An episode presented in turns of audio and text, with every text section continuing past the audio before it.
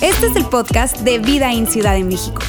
Nos alegra poder acompañarte durante los siguientes minutos con un contenido relevante, útil y práctico.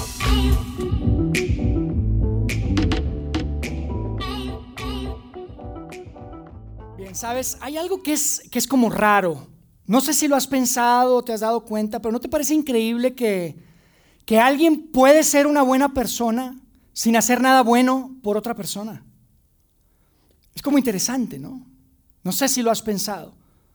Uno puede ser alguien que nunca se mete en problemas y al mismo tiempo nunca hacer nada por alguien que está en problemas. Uno puede ser súper bueno en sus finanzas, administrándose con su dinero, pero ser cero generoso, nunca apoyar a nadie. Había un grupo de personas en el primer siglo que definitivamente son el ejemplo perfecto de esto.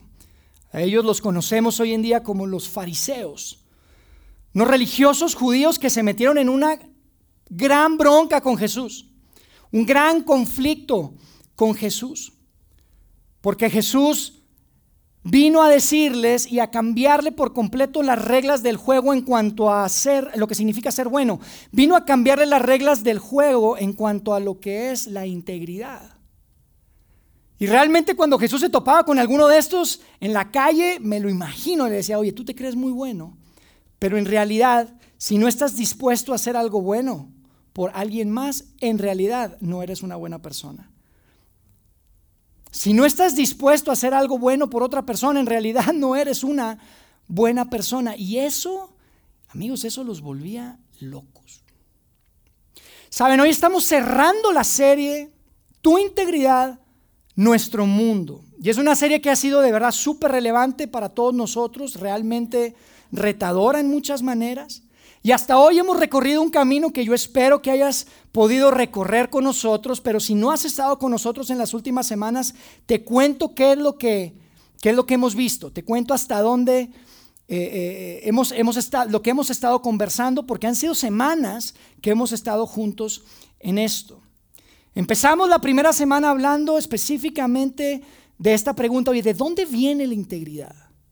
¿Qué es eso de la integridad? Y hablamos de un deber ser, un deber ser que está en todos nosotros, que está más allá de nosotros, que no depende de nosotros, que no se originó de nosotros, que no depende de lo que la mayoría diga, lo que la minoría diga.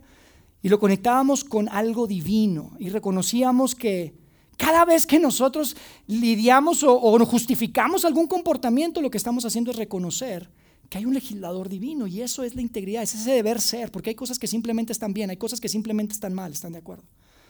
La siguiente semana hablábamos de un verso clave, que yo espero que ya todos se lo hayan memorizado. Les vamos a dar un chocolate al que se lo memorice. Un pan de muerto, ¿no es cierto?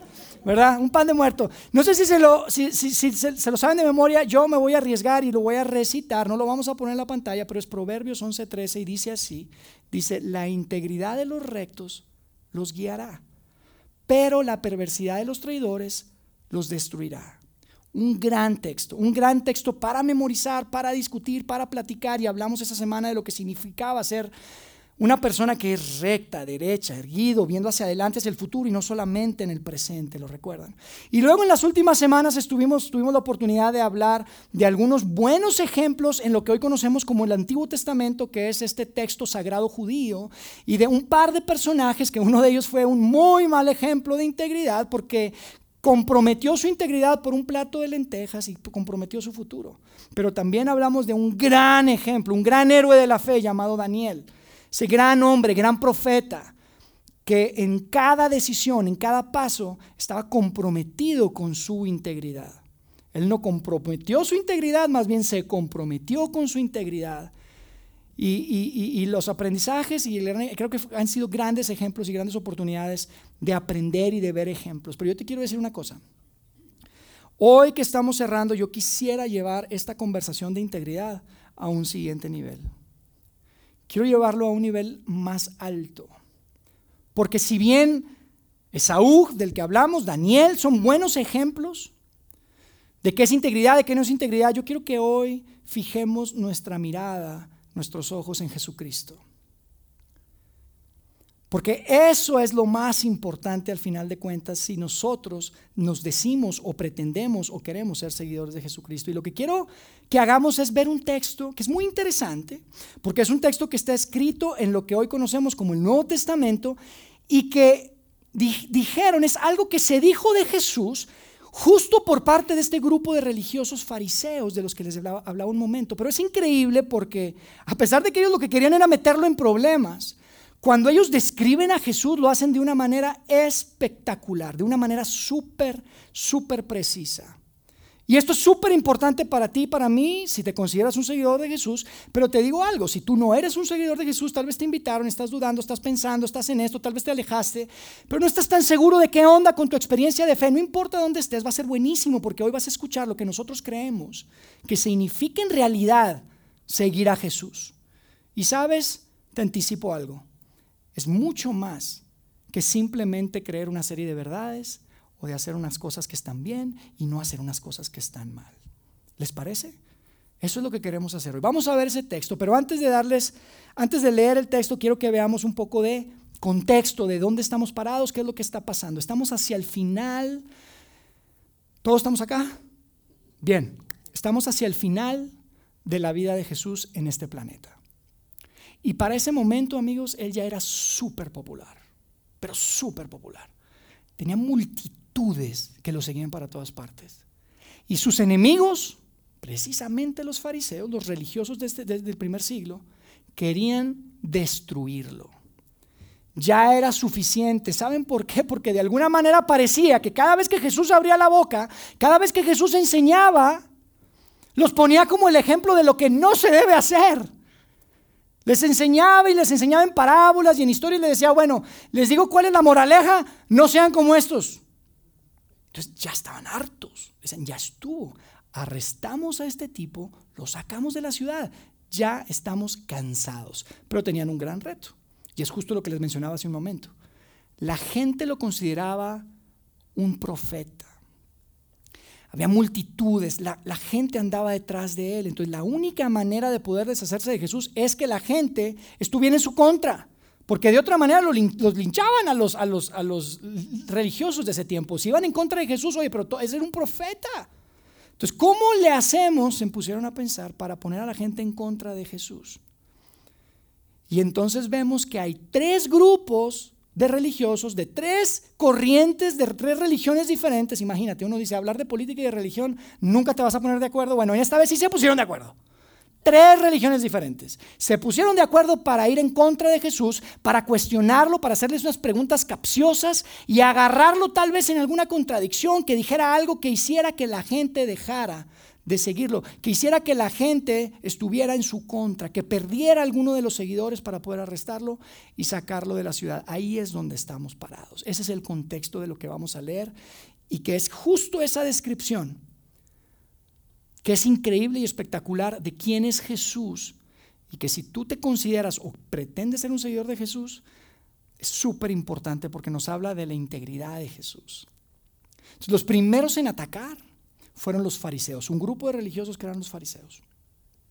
Y ellos son los que empiezan con esta descripción de Jesús antes de atacarlo, que quiero que analicemos juntos y que podamos conversar. ¿Les parece? Fíjense lo que dice Mateo 22, verso 16. Maestro, dijeron, sabemos que eres un hombre íntegro, sabemos que lo que te guía, que el filtro a través del que hace todas las cosas, ¿se acuerdas que hemos hablado de eso? Es la integridad. Maestro, sabemos que eres un hombre íntegro y enseñas el camino de Dios de acuerdo con la verdad. Enseñas el camino de Dios y eres un hombre íntegro. O sea, hay algo interesante aquí, no me quiero desviar mucho, pero creo que es importante. Lo que está diciendo es que el camino de Dios es el camino de la integridad.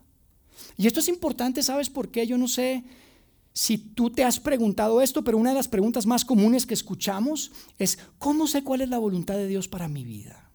La voluntad personal de mí, que tiene Dios de mi persona. ¿Qué es lo que Dios quiere que yo haga? ¿Será que estudio ingeniería o estudio doctorado o, es, o, ando con, con, Juanita o ando con Panchita? ¿O qué, qué hago con esta inversión? Y uno quiere saber cuál es la... Siempre preguntan, yo te voy a decir algo. La mejor manera de saber la voluntad de Dios personal para tu vida es caminando en integridad.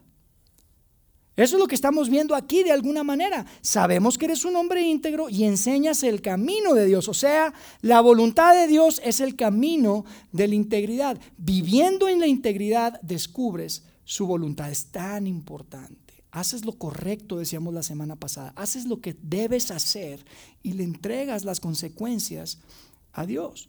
No dices, no, espérame, es que, es que esto es más importante. Parece que este no es el camino de la integridad, pero quiero hacer esto porque parece buena oportunidad. No, no, no, no. Haces lo correcto y le entregas las consecuencias a Dios. Confías, no controlas, ¿ok? No se trata de controlar, se trata de confiar. Pero la conversación continúa por ahí en el verso 16 y fíjense lo que el fariseo le dice después a Jesús. no te dejas influir por nadie. Y es padrísimo escuchar y leer esto porque lo que está reflejando es que la integridad libera. Yo creo que estás de acuerdo conmigo. La integridad libera. El vivir el camino, el recorrer el camino de la integridad hace posible que no, no seamos influenciables, que no nos preocupe qué dicen y qué piensen. La integridad libera. ¿Y sabes de qué libera? Libera específicamente de preocuparme qué es lo que piensas y dices de mí para poder preocuparme qué es lo que yo puedo hacer por ti. Porque de eso se trata. Cuando eres influenciable, yo te digo una cosa, si solo me preocupa lo que piensas de mí, difícilmente haré lo mejor para ti. ¿Estás de acuerdo? Si todo el tiempo estoy ocupado pensando en qué piensas de mí, cuál es la apariencia, cuál es la cosa, y ¿cuándo voy a pensar en hacer algo bueno? Por ti. Si solo me preocupo por lo que piensas de mí, difícilmente haré lo mejor para ti. Por eso la integridad libera, de eso es lo que está hablando. Y no es que no te importe lo que digan los demás, pero no te influye. No, no, es que no te importe lo que piensen los demás, pero no te influye. Eres libre de decir lo que se tiene que decir. Muchas veces es lo mejor para ti decirte lo que tienes que escuchar. Y tal vez no es divertido que escuches eso, pero la integridad me libera poder hacer eso y preocuparme más por tu bien que por lo que piensas de mí o porque estés bien conmigo. Eso es lo que están diciendo acá. Entonces fíjense lo que dice el verso completo. Dice, maestro, sabemos que eres un hombre íntegro y enseñas el camino de Dios de acuerdo con la, verdad. No te dejas influir por nadie porque no te fijas en las apariencias. Me encanta. Qué descripción tan buena de Jesús. Amigos, Jesús era otra onda. Jesús era otra onda. Jesús no era bueno simplemente por ser bueno, ¿ok? Muchas veces caemos en eso. Pero Jesús no era bueno simplemente por ser bueno. Las apariencias no le preocupaban. Su reputación no era lo que siempre le preocupaba. Necesito tener mi reputación porque soy el Mesías, ¿sabían? Déjenme, tengo que aparentar. Y esto volvía locos a los fariseos, porque ellos eran un grupo de personas que tenían influencia y que todos querían quedar bien con ellos. Pero Jesús no se preocupaba por eso. Y eso les desesperaba. Ellos no tenían influencia sobre Jesús. Sabes, cuando tú lees estas mini biografías de la vida de Jesús, que llamamos evangelios de Jesús, pues son unas mini biografías en realidad. Y tú comparas la integridad de Jesús con la integridad de los religiosos del primer siglo, hay un gran contraste. Porque te das cuenta que la integridad de Jesús, amigos, la integridad de Jesús tenía que ver con algo que iba más allá de su persona. Era una integridad que buscaba el bien de los demás. No se preocupaba por su apariencia, por su reputación, se preocupaba por el bien de los demás. Y tú ves la integridad de los fariseos, híjole, todo se trataba de su bienestar, de algo bueno para mí, que piensen esto bueno mío, es mi reputación, es mi apariencia, es mi influencia, es tener la bendición y recibir la bendición de Dios. Y así lo verbalizaban. Y por eso cumplían con todas las reglas, inventaban reglas para, para no quebrar o no romper las reglas que ya tenían. Había reglas sobre reglas sobre reglas. Todo se trataba de ellos. Y sabes, para mí esto es tan importante porque si soy vulnerable con ustedes, de alguna manera yo, yo me puedo identificar con eso. Hace un momento se los decía, yo crecí en un ambiente en donde el cristianismo, la versión se trataba, mira Yair, mira hijo, y no es culpa de mis padres, pero esta era la versión, era, pórtate bien y te va a ir bien. Buenas decisiones, buena vida. Maneja bien tus finanzas, no te va a faltar dinero. Maneja bien tu moralidad, no te vas a meter en problemas. Pórtate bien y te va a ir bien. Vas a estar en la zona de bendición. Vas a poder ser una persona que Dios potencialmente puede bendecir. ¿Y sabes qué? Es verdad. Yo he experimentado eso de una manera muy real. Cuando tú te comprometes con ser bueno, comportarte bien, con cuidar tus finanzas, tu moralidad, tu ética, claro que está ahí el potencial, lo hablábamos la semana pasada, no hay garantías, pero está el potencial de ser bendecido por Dios. Pero hay un gran peligro, amigos. Y ese peligro es caer en un tema de religiosidad.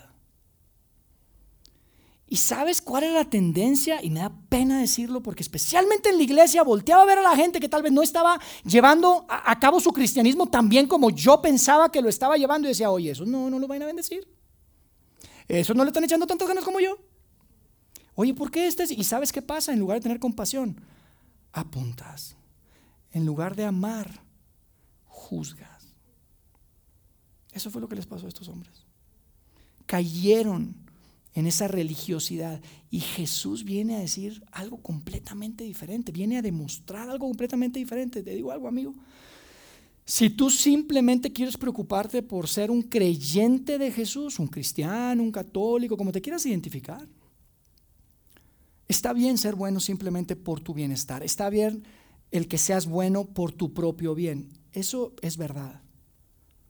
Pero si tú quieres ser un seguidor de Jesús, amigo, eso no es suficiente eso no es suficiente. Jesús era bien diferente, era completamente diferente.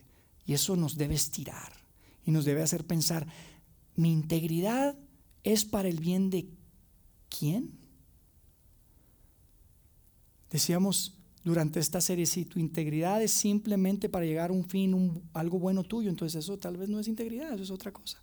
Es un medio para un fin, tal vez es otra cosa. Tal vez es otra cosa. Pero lo que descubrimos aquí es que Jesús es completamente diferente y entonces llega la pregunta capciosa.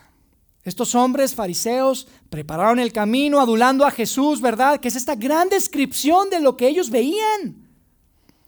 No se lo estaban inventando, ¿ok?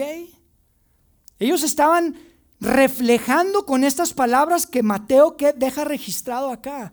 Lo que ellos estaban viendo de Jesús le decían, Jesús, tú eres un hombre íntegro, tú enseñas conforme al camino de Dios, enseñas la verdad, no te dejas influenciar, a ti no te importan las apariencias, tú eres la onda. Pero y entonces llega el gancho al hígado ahí cuando le empiezan a hacer una pregunta que dijeron, con esta pregunta lo destruimos. Fíjate la pregunta que le hicieron. Por eso dinos qué piensas tú, Jesús. Mateo 22, 17. ¿Está bien que paguemos impuestos al emperador o no? Era una pregunta muy difícil, porque él tenía audiencia de todo. Si dice una cosa, pierde la mitad, y si dice otra, pierde la otra mitad. ¿Qué haces? Había diferentes corrientes de pensamiento y mira, no me voy a meter en el detalle de lo que sucedió, pero mira, Jesús los deja con la boca abierta, humillados, no tienen forma de responderle. Básicamente les dice a ellos mismos, me pasan una moneda, ¿se acuerdan de esa escena? Me pasan una moneda y ¿qué crees? Uno de ellos mismos, los religiosos fariseos, sacan una moneda del César con el César ahí, en el templo. ¿Sabes que eso era una abominación para ellos? No podían, no deberían de traer una moneda con la imagen de alguien que no fuera su. Imagínate. Jesús no tuvo que decir nada. Los, dijo, estos son unos hipócritas. Ah, usted traía moneditas entonces. ¿Y por qué le pregunta, papá? Imagínate. Los deja humillados, no saben qué hacer, no les responde la pregunta, les dice otra cosa, al final les dice al César lo del César, a Dios lo de Dios. Pero quedaron súper mal. Imagínate. Y después de ellos viene el segundo grupo, los saduceos, un grupo de religiosos que se diferenciaban con los fariseos porque ellos no creían en la resurrección. Eran un grupo de personas con mucha plata, mucha plata, muy, muy, influyentes en ese tiempo y, vienen y como ellos no creían en la resurrección y sabían que Jesús sí creía en la resurrección, es más, Jesús había dicho, yo soy la resurrección y la vida. ¿Se acuerdan? Entonces estos cuates se inventan una historia hipotética y toda rara para tratar de demostrar y poner en ridículo esa creencia de que existe la resurrección. Una cosa rara, otra vez lo puedes leer. Pero Jesús los deja con la boca cerrada, no pueden decir nada y básicamente al final termina diciéndoles, muchachos, vayan y estudien las escrituras para que vean cuál es la verdad, porque no, no saben cuál es la verdad, no, parece que no han estudiado. Se dedicaban a estudiar, imagínate la ofensa. Eso, eso vivían desde niños, mañana, tarde y noche, solo estudiaban. Y Jesús les dice, oigan, se me hace que no han estudiado suficiente. No han entendido lo que dicen las escrituras. Ustedes no conocen las escrituras. Y también pasa ese segundo grupo tratando de, poner en una situación difícil a Jesús, de poner a la gente en su contra. Pero parecía que le salía el tiro por la culata porque cada vez que abrían la boca a Jesús los ponía en ridículo.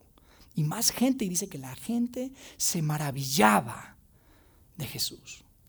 Cada vez que abría la boca, la gente se quedaba, wow.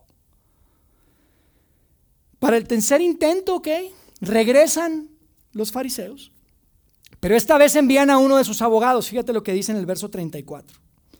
Dice, cuando los fariseos oyeron que Jesús dejó callados a los saduceos, no tuvieron cómo responderle. Se reunieron. Dijeron, vamos a hacer un team back aquí otra vez, porque no está jugando esto. Vamos a regresar, a empezar otra vez. Uno de ellos, que era experto en la ley, por eso les digo que era un abogado, quería tenderle una trampa a Jesús y le preguntó lo siguiente, Maestro, ¿cuál es el mandamiento más importante de la ley? Y amigos, todos sabían la respuesta a esta pregunta.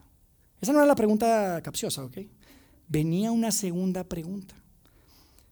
Pero todos sabían cuál es la respuesta a esa primera pregunta.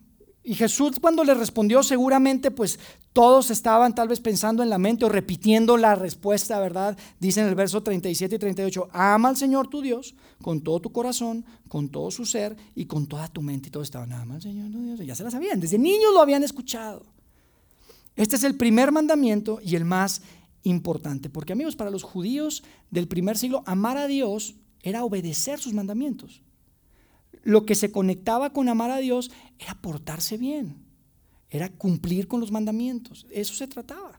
Entonces, ¿cuál es el mandamiento más importante? Pues amar a Dios. ¿Y qué es lo más importante? Pues cumplir con los mandamientos. Y ahí se quedaron, pero Jesús, después de eso, inmediatamente después de responder y antes de que el abogado pudiera aventarle el, sablazo con la otra pregunta capciosa. Continúa Jesús y les dice algo que no esperaban escuchar. Fíjate lo que dice en el verso 39. Perdón, sí, 39. Dice, hay un segundo mandamiento parecido a este. Y uno lo lee muy rápido, amigos, pero cuando dice hay un segundo mandamiento, se refiere segundo en secuencia, no en importancia. Por eso dice parecido a este, o sea, es igual de importante que el primero, es este segundo, segundo en orden, pero no en importancia. Es parecido a este porque son, amigos, son inseparables. Eso es lo que Jesús estaba diciendo acá, y era algo nuevo. Y después les contesta y les dice, el segundo mandamiento es parecido a este y es el siguiente. Ama a tu semejante como te amas a ti mismo. Ama a tu prójimo como a ti mismo. Lo hemos escuchado nosotros en alguna otra versión, ¿estás de acuerdo?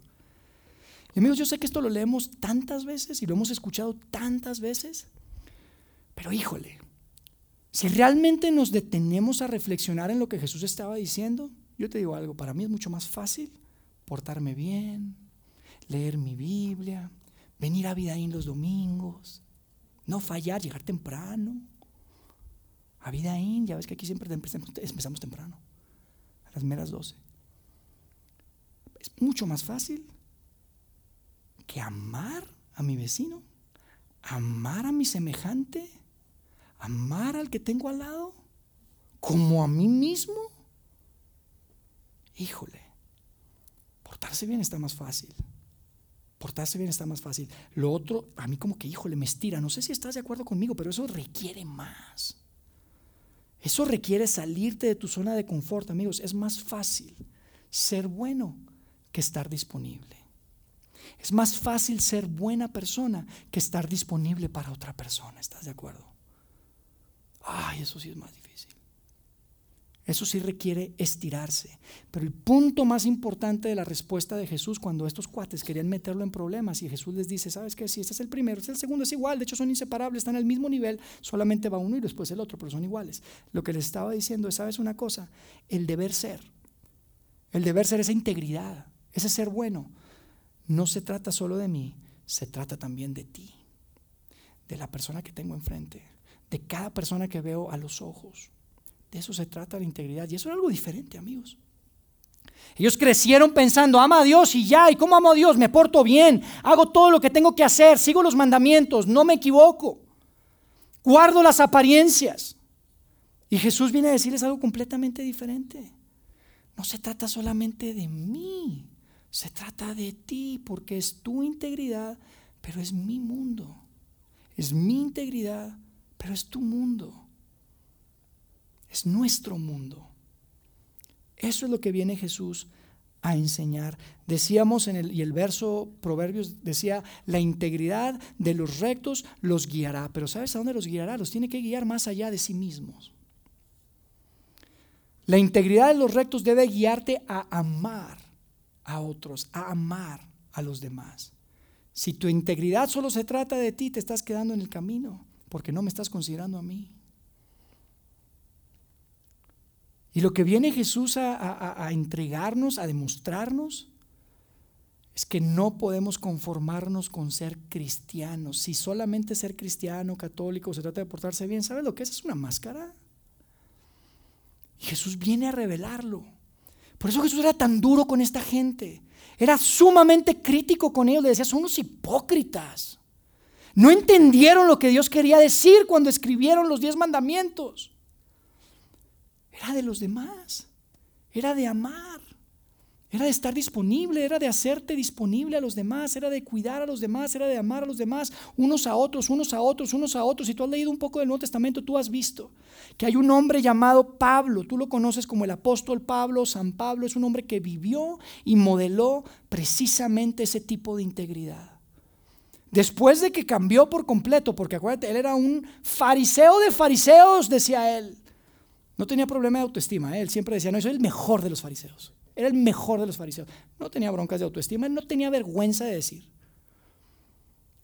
Pero cuando conoce y tiene un encuentro con Jesús, su vida cambió por completo. Su mente cambió por completo, su comportamiento cambió por completo, su manera de ver la vida cambió por completo. Y fíjate lo que les escribe a un grupo de seguidores de Jesús que les llamamos los Gálatas, en Gálatas 5, 3 y 14, fíjate lo que escribió. Dice, sírvanse unos a otros por amor. Pues toda la ley puede resumirse en un solo mandato, uno solo. Ama a tu prójimo como a ti mismo. Y tal vez lo primero que piensas es, Pablo, espérate, se te olvidó. Jesús dijo que había otro primero, había otro que es más importante. Te equivocaste, Jesús, Pablo, perdón, te equivocaste, Pablo. Nada más dijiste la segunda parte, te faltó la primera parte. ¿Y sabes qué te diría Pablo? No, tú estás equivocado. ¿Sabes por qué? Porque la manera en la que tú puedes saber que amas realmente a Dios es como amas a tu prójimo. Son inseparables, decía Jesús. Son igual de importantes. Tú quieres saber que también amas a Dios. No es también que no es, no es que también me porto para mi propio bien, es que también amo a aquellos que no me aman, que también amo a aquel que me cae mal, que también amo al vecino incómodo que siempre está con ruido. De arriba, yo tengo uno, zapatea. Que también amo a esa gente. De eso se trata el mandamiento. Así es como sabemos que estamos amando a Dios. Si tu integridad solo se trata de ti, no es integridad, amigo. Por lo menos es lo que alcanzamos a ver en esta increíble y precisa descripción de un fariseo a Jesús. Y si tú eres un seguidor de Jesús, yo te digo una cosa, tú no puedes amar a Dios si tu integridad solo se trata de ti. Tú no puedes amar a Dios si solo se trata de portarte bien. Probablemente te va a ir bien, ¿ok? No, no piensen que me estoy contradiciendo. Vas a estar en la zona de bendición, claro, así me decían y me encanta eso. Se los digo a mis hijos hijo, mira, sigue este camino, sigue este camino, sé sabio, esto, esto, te va a ir mejor, pa. Papito, te va a ir mejor, papito. Mi amor, mija, te va a ir mejor. Yo se los digo a mis hijos, pero ¿sabes qué es lo que yo más quiero que puedan ver en su mamá y en su papá? Cómo nos tratamos. Que cuando vean cómo resolvemos conflicto, que cuando vean que cuando se presenta una situación con el vecino, con, con un maestro, con quien sea, que pueden decir, órale, qué bien. Y que puedan eventualmente ver a Jesús a través de las escrituras y decir, ah, mira, se parece a papá. Eso es lo que yo deseo. Eso es lo que yo quiero para mis hijos. Sí, puede ser bendecido, claro que puede ser bendecido.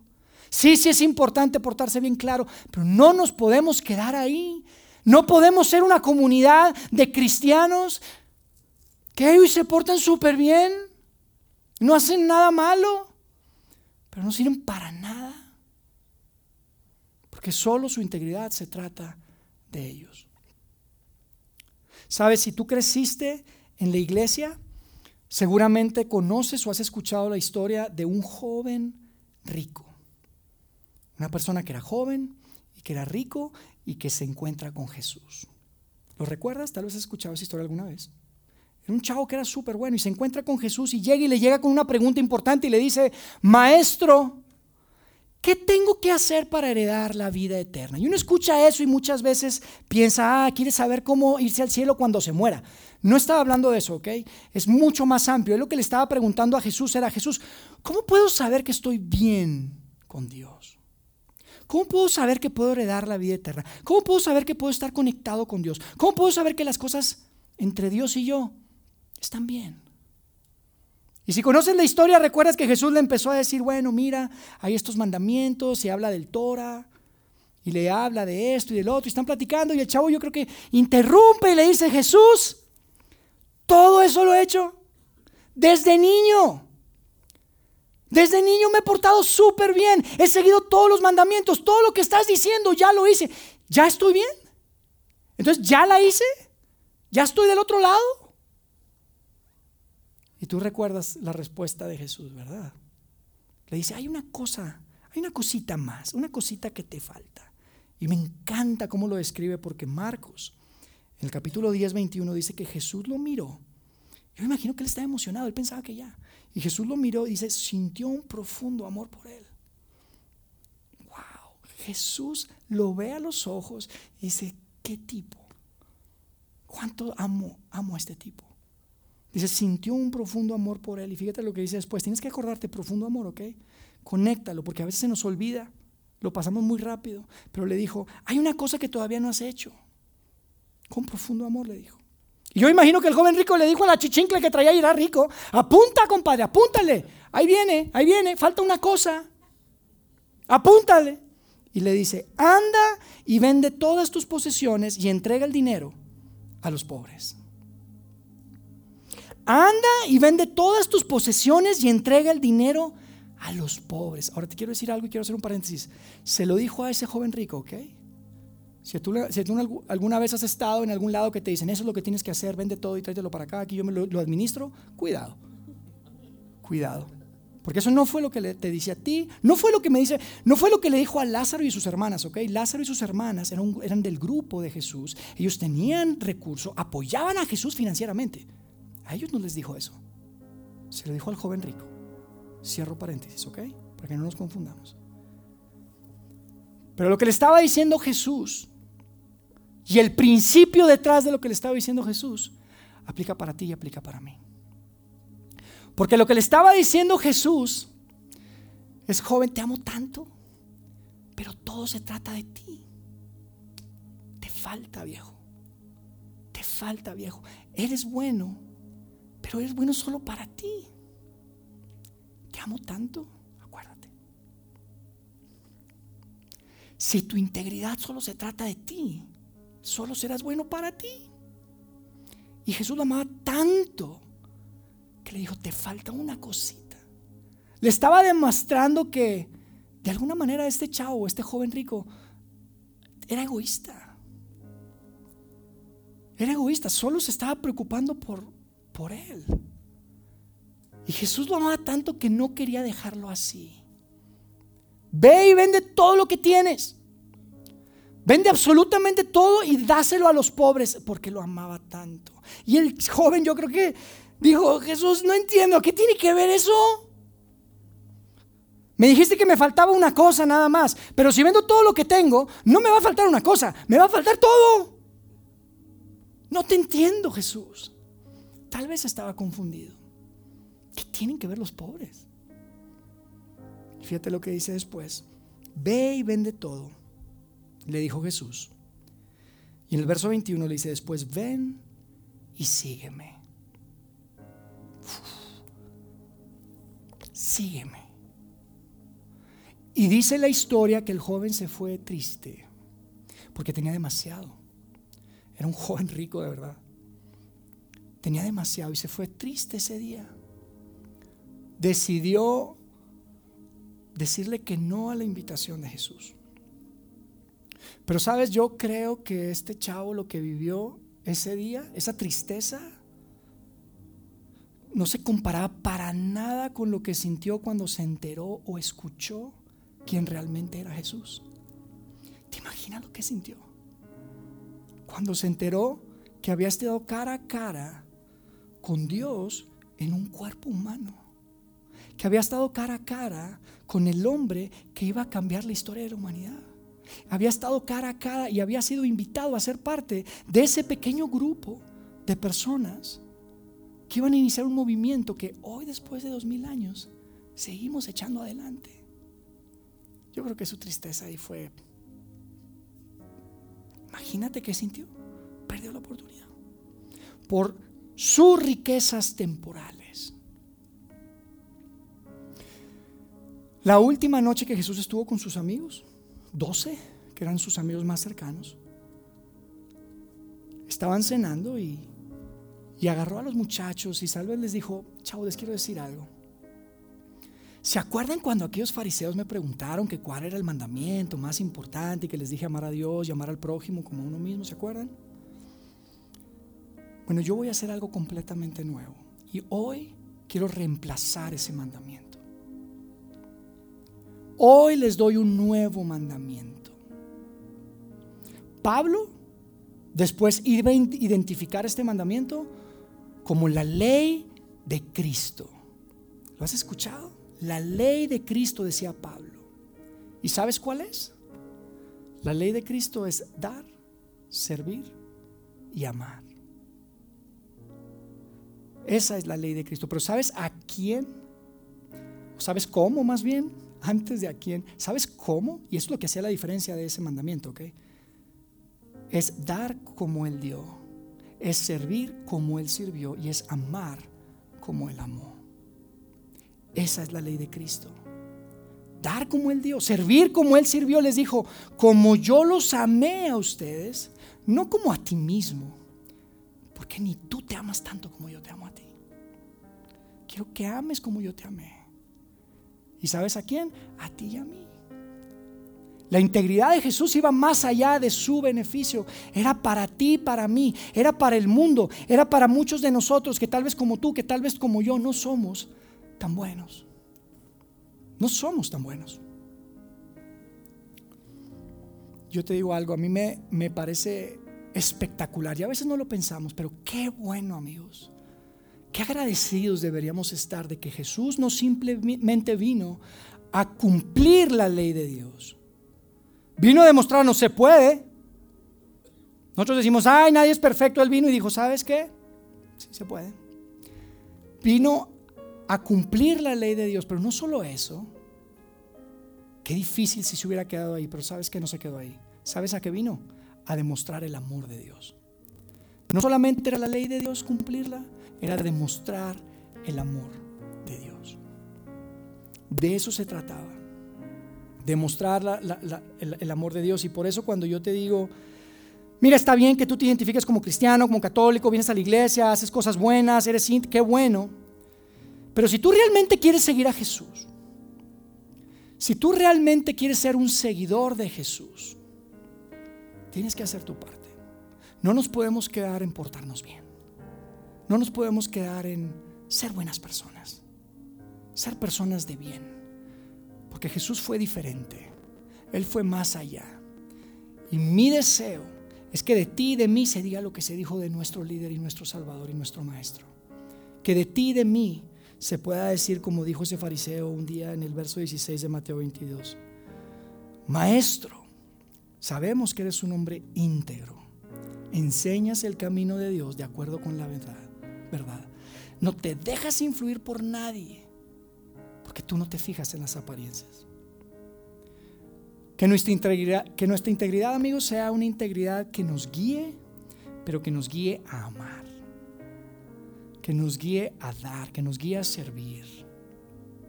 Eso es lo que, eso es por lo que hacemos lo que hacemos. Eso es lo que queremos inspirar a las personas. Cuando decimos queremos inspirar a las personas a seguir a Jesús, va mucho más allá de que queremos que tomen buenas decisiones y que tengan menos arrepentimientos. Claro, eso nos encanta. Creemos que seguir a Jesús va a hacer tu vida mejor. Pero que nuestra integridad y nuestro seguir a Jesús vaya más allá y refleje su integridad. Que lo que era importante para Él sea importante para ti y que sea importante para mí. Y que podamos llevar a cabo esa ley de Cristo. Y podamos dar como Él dio, servir como Él sirvió y amar como Él amó. Hoy quiero simplemente cerrar con tres preguntas. Les puedes tomar una fotografía porque esto se trata de seguir la conversación. Hoy cerramos nuestra serie de integridad, pero, pero es importante que sigamos conversando, que sigamos luchando tal vez con estos pensamientos, reflexionando y buscando lo que Dios quiere para cada uno de nosotros. Como el joven rico no necesariamente es lo mismo para cada uno de nosotros. ¿ok? Primera pregunta, ¿con cuál enunciado te identificas más? ¿Y por qué, obviamente? ¿Ahorrar es más fácil que dar? ¿Ser disciplinado es más fácil que ser compasivo? ¿O portarse bien es más fácil que ayudar a otros? ¿Ahorrar es más fácil que dar? ¿Ser disciplinado es más fácil que ser compasivo? ¿O portarse bien es más fácil que ayudar a otros? ¿Conoces la dos? ¿Conoces a alguien que su integridad lo guíe más allá de sí mismo? Una integridad parecida a la integridad de Jesús. Qué padre cuando ves eso, te ha tocado. ¿Conoces a alguien? Y tres, y última pregunta, ¿a qué oportunidades te ha guiado la integridad, pero te has resistido porque es incómodo. Te has resistido a hacer la llamada, te has resistido a, tomarla, a dar el paso de, ser voluntario tal vez en esa organización, te has resistido a dar, te has resistido a, a amar a alguien más. ¿Por qué? Porque requiere estirarse. Es más fácil ser bueno que hacerse disponible por las personas. ¿Estás de acuerdo? ¿Qué oportunidades hay? Otra vez, recuérdalo. Es tu integridad, pero es nuestro mundo.